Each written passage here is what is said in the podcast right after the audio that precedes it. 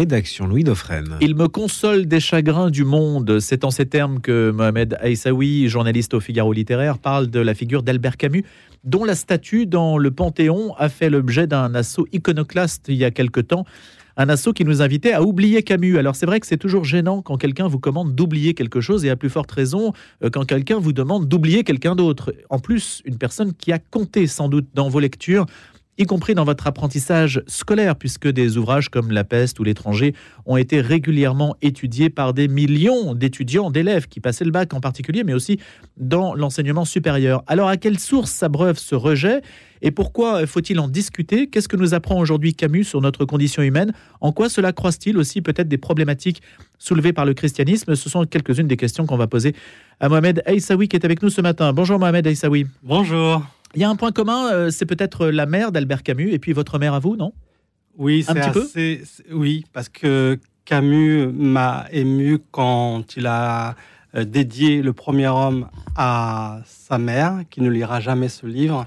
Et c'est la première fois où j'ai lu euh, quelqu'un qui me dit que, que, sa mère ne peut pas lire son livre. Et ma mère est analphabète, comme, comme la maman de, de Camus. Et ça m'a ému. Et voilà, je me suis dit, c'est un auteur qui me comprend et je ne vais pas le lâcher. Premier point commun. Second point commun, euh, l'Algérie, quand L'Algérie. Euh, Camus est né en Algérie, moi aussi. Et, et aussi, il faut dire que ce, ce déchirement, ce conflit intérieur, je l'ai aussi entre la France et l'Algérie. Moi, je suis arrivé en France à l'âge de 9 ans. Et euh, je me suis tout de suite senti français. Et mon propre pays, mon pays natal, a été un peu ingrat, comme euh, l'Algérie a, pu être ingrate avec Camus par moments. Est-ce que vous avez parlé en Algérie de votre dictionnaire amoureux d'Albert Camus, qui est paru récemment aux éditions Plomb? Pas encore. Voilà. C'est assez extraordinaire, mais pas encore. Pas d'invitation, pas de sollicitation. Non, non, mais voilà, je, suis adopté, accueilli par la France, et, je suis très heureux comme ça. Alors, c'est peut-être un mot, euh, j'allais dire un peu passe-partout et convenu, mais le mot inclassable est-il vraiment euh, celui qui convient à Albert Camus? Il, convient très bien, surtout aujourd'hui, et, je dirais que euh, Camus, c'est le courage de la nuance. C'est-à-dire que euh, justement, aujourd'hui, si vous voulez le classer, il est adoré, aimé aussi bien à droite qu'à gauche.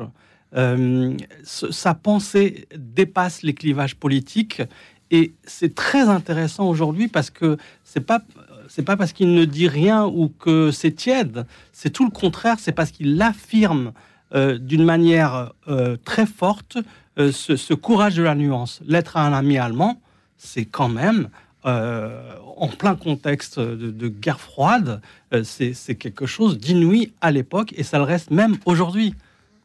Donc l'éloge de la nuance, mais pourtant euh, cette absence de, hum, j'allais dire, ce consensus que vous semblez, auquel vous semblez associer Albert Camus, aujourd'hui, il semble aujourd'hui être de plus en plus difficile à maintenir puisque vous avez une offensive et peut-être que Mohamed Aïssaoui, vous pouvez nous dire un peu de quoi il s'agit. Oui, bien sûr. Avec le livre Oublier Camus. Euh, qui tend à nous faire passer Albert Camus pour quelqu'un euh, d'abominable dont il faudrait revoir l'héritage intellectuel. Bien sûr, mais, mais, Camus a toujours vécu ça. Euh, il faut restituer aussi le, effectivement l'histoire. Dix ans après sa mort, il est mort en 60. En 70, il y a le fameux pamphlet. Au mois de janvier, je crois, en plus. oui, exactement, le, 4 janvier. Le, donc, le, fameux pamphlet de Jean-Jacques Brochier, Albert Camus, prof, philosophe pour classe terminale, comme si c'était une honte d'être compris euh, par, euh, par des jeunes, etc.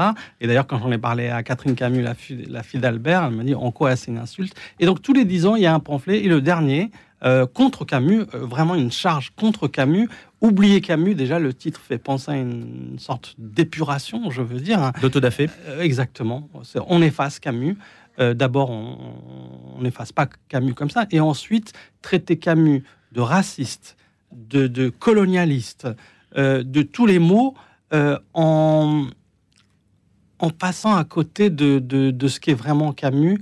C'est, c'est, en fait, il a déjà vécu ça, il s'est battu contre ça, et le, la vérité l'a emporté, euh, ne serait-ce que par le fait qu'aujourd'hui, il est encore plus lu que de son vivant, ce qui est quand même assez extraordinaire.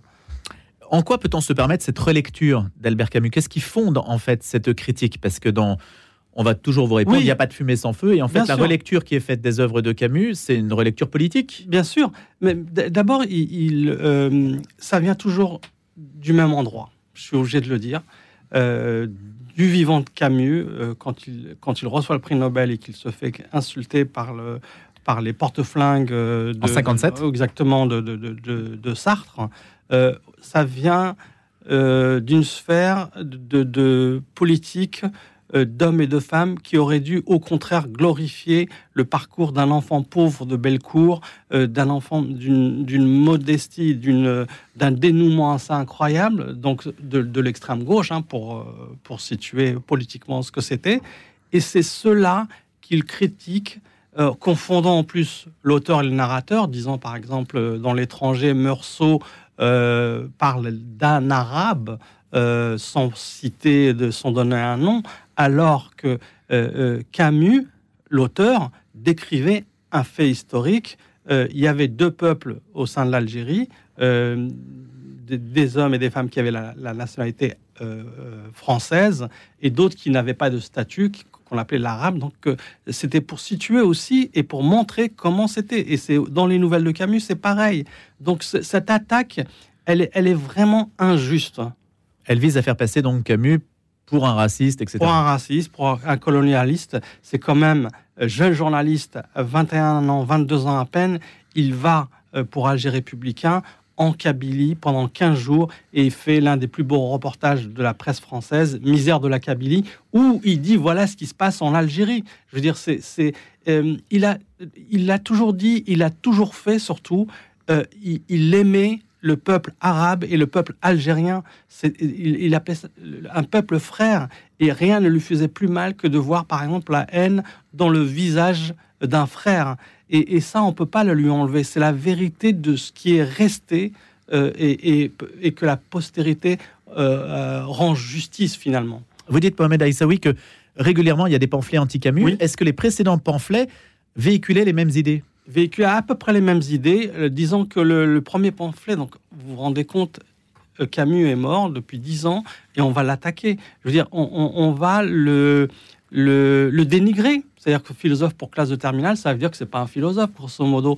Alors que lui-même n'aimait pas ce terme, n'aime pas les concepts, n'aime pas l'abstrait, rien euh, n'était plus important pour lui que le concret, disait-il. Euh, euh, pense par image.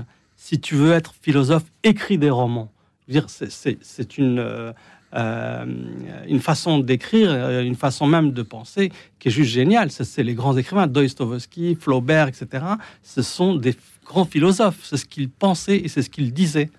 L'opposition s'attaque à ses idées ou à un positionnement. Elle ne s'attaque pas à son génie littéraire. Alors, en tant que tel. Alors, c'est hyper intéressant ça, parce que euh, en fait, on attaquait le philosophe pour viser le romancier aussi.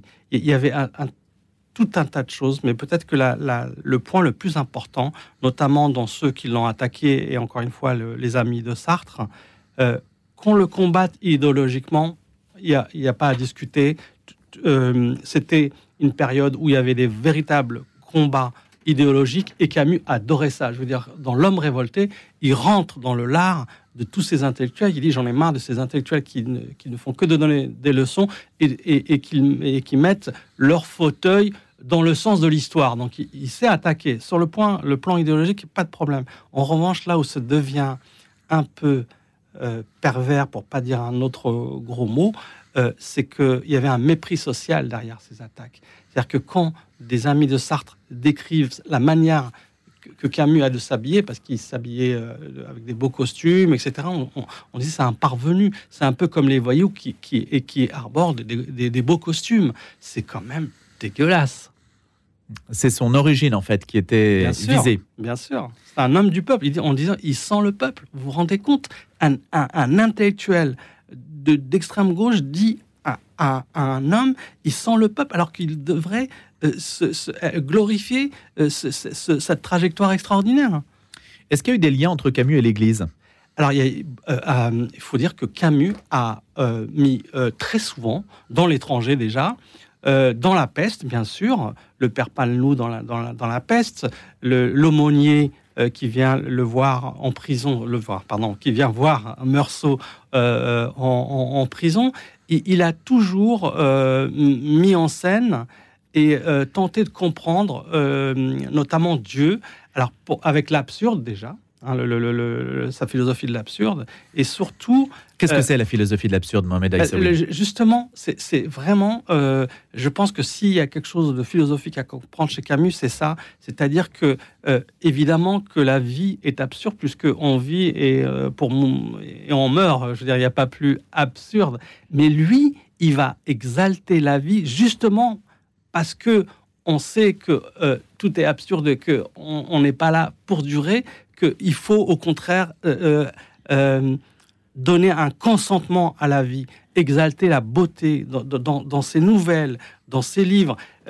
quand même, dans, vers la fin de la peste, il dit les fléaux, la peste en l'occurrence, m'ont appris qu'il y a plus de choses à admirer chez les hommes que, que de choses à blâmer. C'est une foi incroyable. Et cette foi, philosophiquement, c'est le fil directeur de son œuvre et de sa vie. C'est un combat euh, sans merci contre le nihilisme et toutes les idéologies euh, euh, mortifères, hein. toutes ces idéologies qui, pour lui, sont indifférentes à l'homme et à la vie. Et en ça, il montre une foi. Alors, il ne montre pas une croyance en Dieu, mais il montre une foi inébranlable. Mais a-t-il parlé de Dieu en des termes qui peuvent aujourd'hui faire résonance pour l'homme contemporain À ma connaissance, parce que j'ai vraiment tout lu, euh, il n'a pas parlé de Dieu de, manière précise sur euh, euh, la croyance, etc. Il, était plutôt sur la foi, même s'il a mis, encore une fois, en, scène le père Palnou dans La Peste, c'est un personnage extraordinaire. Au début, il, profite, entre guillemets, de la peste pour charger un peu les hommes. Voilà, vous avez fait du mal, etc.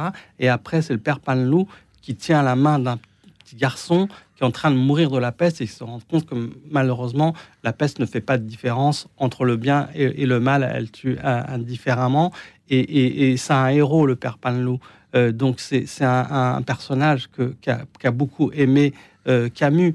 Euh, donc il y, a un peu à, je l'associerais, c'est assez marrant, à quelqu'un comme Brassens, qui on, passe pour un anticlérical et en fait il, aimait la compagnie des, hommes d'église. Alors, vous disiez tout à l'heure que vous n'avez pas encore reçu d'invitation pour aller parler d'Albert Camus en Algérie. Mais est-ce que l'Église catholique, ou du moins le milieu intellectuel catholique, a, reçu l'œuvre d'Albert Camus d'une certaine manière? Bien sûr. Alors, Et comment? euh, euh, sur, la foi, surtout. Euh, sur ce, le, terreau commun, c'est ce combat, cette vie contre le nihilisme, qui est le, contraire euh, de la vie, euh, qui est une sorte de, de, oui, de combat pour vivre, pour l'exaltation aussi de la beauté, de la nature. Dans les nouvelles, elles sont magnifiques, euh, pleines de lyrisme, pour, pour dire ce que la, vie offre. Et rappelons quand même que Camus, et ça, c'est pas anodin, a, vécu toujours avec la mort. on de Damoclès parce qu'il était tuberculeux et certaines crises, on croyait qu'il allait y passer, même très jeune, même à 17 ans. il a toujours vécu avec ça, qui est une pulsion de vie aussi. Qu'est-ce qui distingue? Parce que Camus ne se reconnaissait pas d'un courant particulier. C'est on revient à ce qu'on disait. par exemple. Oui. Mais eh, quelle était sa conception de l'existentialisme par rapport à celui de Sartre, par exemple? Euh, Sartre, lui, euh, il y avait quand même un terreau, hein, que l'existentialisme est un humanisme, hein, que, disait Sartre. Euh, avec Sartre, c'était une grande histoire d'amitié, tout d'abord, hein, avant cette rupture euh, amical et, quand même assez traumatique. Hein. Euh, le, il y avait quand même un lien fort, notamment dans, le théâtre, etc. La, différence, c'est sans doute et même euh, ce nihilisme que, que arborait quand même le, les existentialismes et, les puis bah, les communistes, etc. Lui s'opposait à, tout ça de manière assez véhémente. Et là-dessus, Camus pouvait être très offensif et, très combatif. Hein. Et sur le fond, c'est-à-dire par rapport à Jean-Paul Sartre, le fait que l'homme soit euh, dans une quête en fait de lui-même, de l'autodétermination absolue, cette liberté absolue que revendique euh, Jean-Paul Sartre et, cet existentialisme. Est-ce que Camus était dans cette logique-là? Il, le rejoignait sur ça, notamment sur la responsabilité, parce que euh, ce qu'on appelle l'acte au sens sartrien du terme, c'était d'abord avant tout la responsabilité. Et ça, Camus était à 100% d'accord avec cette philosophie-là. Ce qui, encore une fois, ce qui les distinguait, c'était l'idéologie qui allait. à la rigueur, ce sont les moyens pour arriver à ce même but. Et Camus euh, a tout de suite euh, senti ce qui pouvait euh, être toxique dans les idéologies communistes, notamment, qui peut-être que la, distinction c'est sur l'homme, c'est-à-dire que autant chez les amis de Sartre, le sartrisme, le, le communisme même, l'homme ne compte pas, il est, il est au-dessous de la cause, alors que pour Camus, l'homme est, prioritaire, euh, notamment, euh, euh, par exemple, il y a des idéologies qui pouvaient justifier le, terrorisme. Rappelons-nous la fameuse phrase de Camus hein, entre ma mère et la justice, je choisis ma mère hein, pour, pour, schématiser, parce que lui, c'était l'homme qui comptait avant tout et on ne pouvait pas tuer, quelle que soit la cause, un homme, un enfant, un, innocent, etc. Et ça, c'était quand même une différence euh, fondamentale. Mohamed Aïssaoui, Catherine Camus a collaboré à votre dictionnaire. Hein. Oui, j'ai eu la chance de rencontrer à 24 ans Catherine Camus. Euh, c'est une femme qui m'a. C'est d'abord c'est la meilleure spécialiste de Donc Camus. Hein, oui, pardon, c'est sa fille, bien sûr. Que, euh, et il y a une complicité. elle m'a donné à voir l'homme, le père, vraiment, il y a eu des anecdotes euh, intimes qu'elle m'a racontées, notamment euh, quand Camus se retrouve seul alors qu'il vient, c'était le plus beau jour de sa vie, normalement, euh, recevoir le prix Nobel de littérature pour un écrivain à 42 ans quand même, c'est assez extraordinaire. Et c'est là où elle, me raconte, elle, voit son père triste, elle lui dit Papa, tu es triste. Et lui dit Non, je suis seul. C'est le, père, le père drôle aussi, blagueur, qui chante à tue-tête, etc. Et elle se souvenait comme ça des chansons qui revenaient, ou, de sa mère qui dit Albert, arrête, euh, etc. C'était le, elle m'a donné accès à, l'homme, au père, à l'intime. Quand on parle d'intellectuel euh, aujourd'hui, euh, Mohamed Aïssaoui, est-ce qu'on peut dire, je ne sais pas, c'est le temps qui dit si quelqu'un appartient finalement à un milieu intellectuel. C'est l'histoire qui vous donne, euh, qui vous situe. Vous avez raison, bien sûr. Est-ce que c'est l'un des derniers intellectuels? Est-ce que c'est difficile de dire si aujourd'hui on n'a que des commentateurs en fait de grands hommes aujourd'hui, non? C'est vrai, la chance, euh, la chance, non, le talent de Camus, c'est d'avoir des lecteurs. Euh, je veux dire, c'est quand même pas rien. Mais non, non, je trouve que des gens comme Finkelkraut ou, ou d'autres euh, ce sont des intellectuels d'aujourd'hui qui ne sont pas que dans le commentaire, même si aujourd'hui euh, les plateaux télé, etc., obligent à, à, disons, à aller vite, à parler par slogan, euh, à pas justement cette nuance que j'évoquais au début, à aller tout de suite, à vous assigner dans un camp. C'est ça qui est difficile quand on voit ce qui se passe, par exemple, le conflit entre Israël et le, Hamas. Il est impossible d'être nuancé parce qu'il faut dire, il faut vite être assigné à un camp. Et aujourd'hui, Camus ne manque pour ça. C'est-à-dire qu'il y a, y a, j'ai pas encore entendu quelqu'un qui, pourrait dire, euh, qui pourrait avoir ce courage de la nuance, tout simplement. Euh, et, parce que aussi, il est difficile d'être entendu quand on est un peu nuancé. Le buzz, l'image, le, slogan, etc., fait que il faut dire les choses vite, ne pas, ne, pas euh, nuancer, etc. C'est compliqué d'être intellectuel euh, aujourd'hui quand même. Hein. L'absurde n'avait jamais été pensé avant lui? Je ne peux pas répondre à cette question parce que j'ai pas assez de bagages euh, philosophiques notamment pour dire cela, mais je pense que comme il fait référence à Nietzsche et à d'autres philosophes... Mais dans la littérature? Dans la littérature, bah si, quand même, dans la littérature russe, quand même. Euh, hmm. Après, on peut le traduire euh, comme étant de l'absurde, mais. Euh, mais on a le sentiment, Mohamed Aïssaoui, que le long 19e du roman oui. ne traite finalement pas tellement cette question.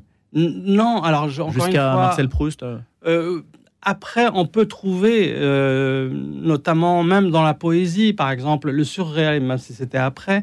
mais c'est vrai qu'il a quand même, il avait une vingtaine d'années quand il y a pensé. C'est-à-dire, il pensait œuvre, il pensait pas comme, comme tout un chacun qui veut publier son premier roman, et puis c'est ce qui va. Non, il pensait à une œuvre avec l'absurde, la révolte et l'amour, malheureusement, cycle qu'il n'a pas pu euh, euh, élaborer. Mourir à 46 ans, c'est une chance? Non, c'est pas une chance. C'est hélas. Euh, je pense qu'il aurait. Et pour la postérité? Ben, je trouve qu'il aurait eu encore des choses à dire. Il y avait le cycle de l'amour. J'aurais tellement. On a une esquisse avec le premier homme. Mais non, c'est pas une chance parce que. Pour le mythe, vous voyez, c'est les mythes à la James Dean, un peu. Vous oui, bien sûr. Il y a de la communication autour de ça. Bien sûr. Mais, mais franchement, je peux pas dire. Euh, bon, c'est la vie, elle, a choisi, euh, voilà, et, et, comme un, une espèce d'ironie du destin, euh, le philosophe de l'absurde meurt sur la route de Sens, puisqu'il il est mort sur la route de Bourgogne. voilà, un clin d'œil. Bon, non, mais je pense qu'il aurait eu d'autres choses à dire, parce qu'il même si c'était une situation intenable, notamment avec la guerre d'Algérie, où il a fait un appel à la trêve civile euh, auquel je consacre euh, une entrée. Euh, et, là, voyez-vous ce qui se passe. Il fait un appel à la trêve civile, donc pour l'Algérie, pour protéger les innocents, etc. Et des deux camps, les camps, les indépendantistes et ceux, les tenants de l'Algérie française, tous les deux crient à mort Camus, quand même. Voilà ce que c'était. Donc peut-être que cette situation-là était-elle intenable et, difficile à tenir et je ne sais pas ce qu'il aurait pu faire. Le fait de ne pas se situer dans un camp, c'est toujours évidemment euh, le risque. Mais le risque, c'est le courage. Mais c'est aussi voilà, c'est le courage. Vraiment, c'était du courage parce que il, aimait l'Algérie, il aimait le peuple arabe et, il était déchiré. Euh, n'oublions pas que l'Algérie, c'est son pays natal. Je veux dire, il a le droit de revendiquer euh, l'amour de ce pays. Et s'il a habité à Lourmarin, c'était pour retrouver la lumière de l'Algérie.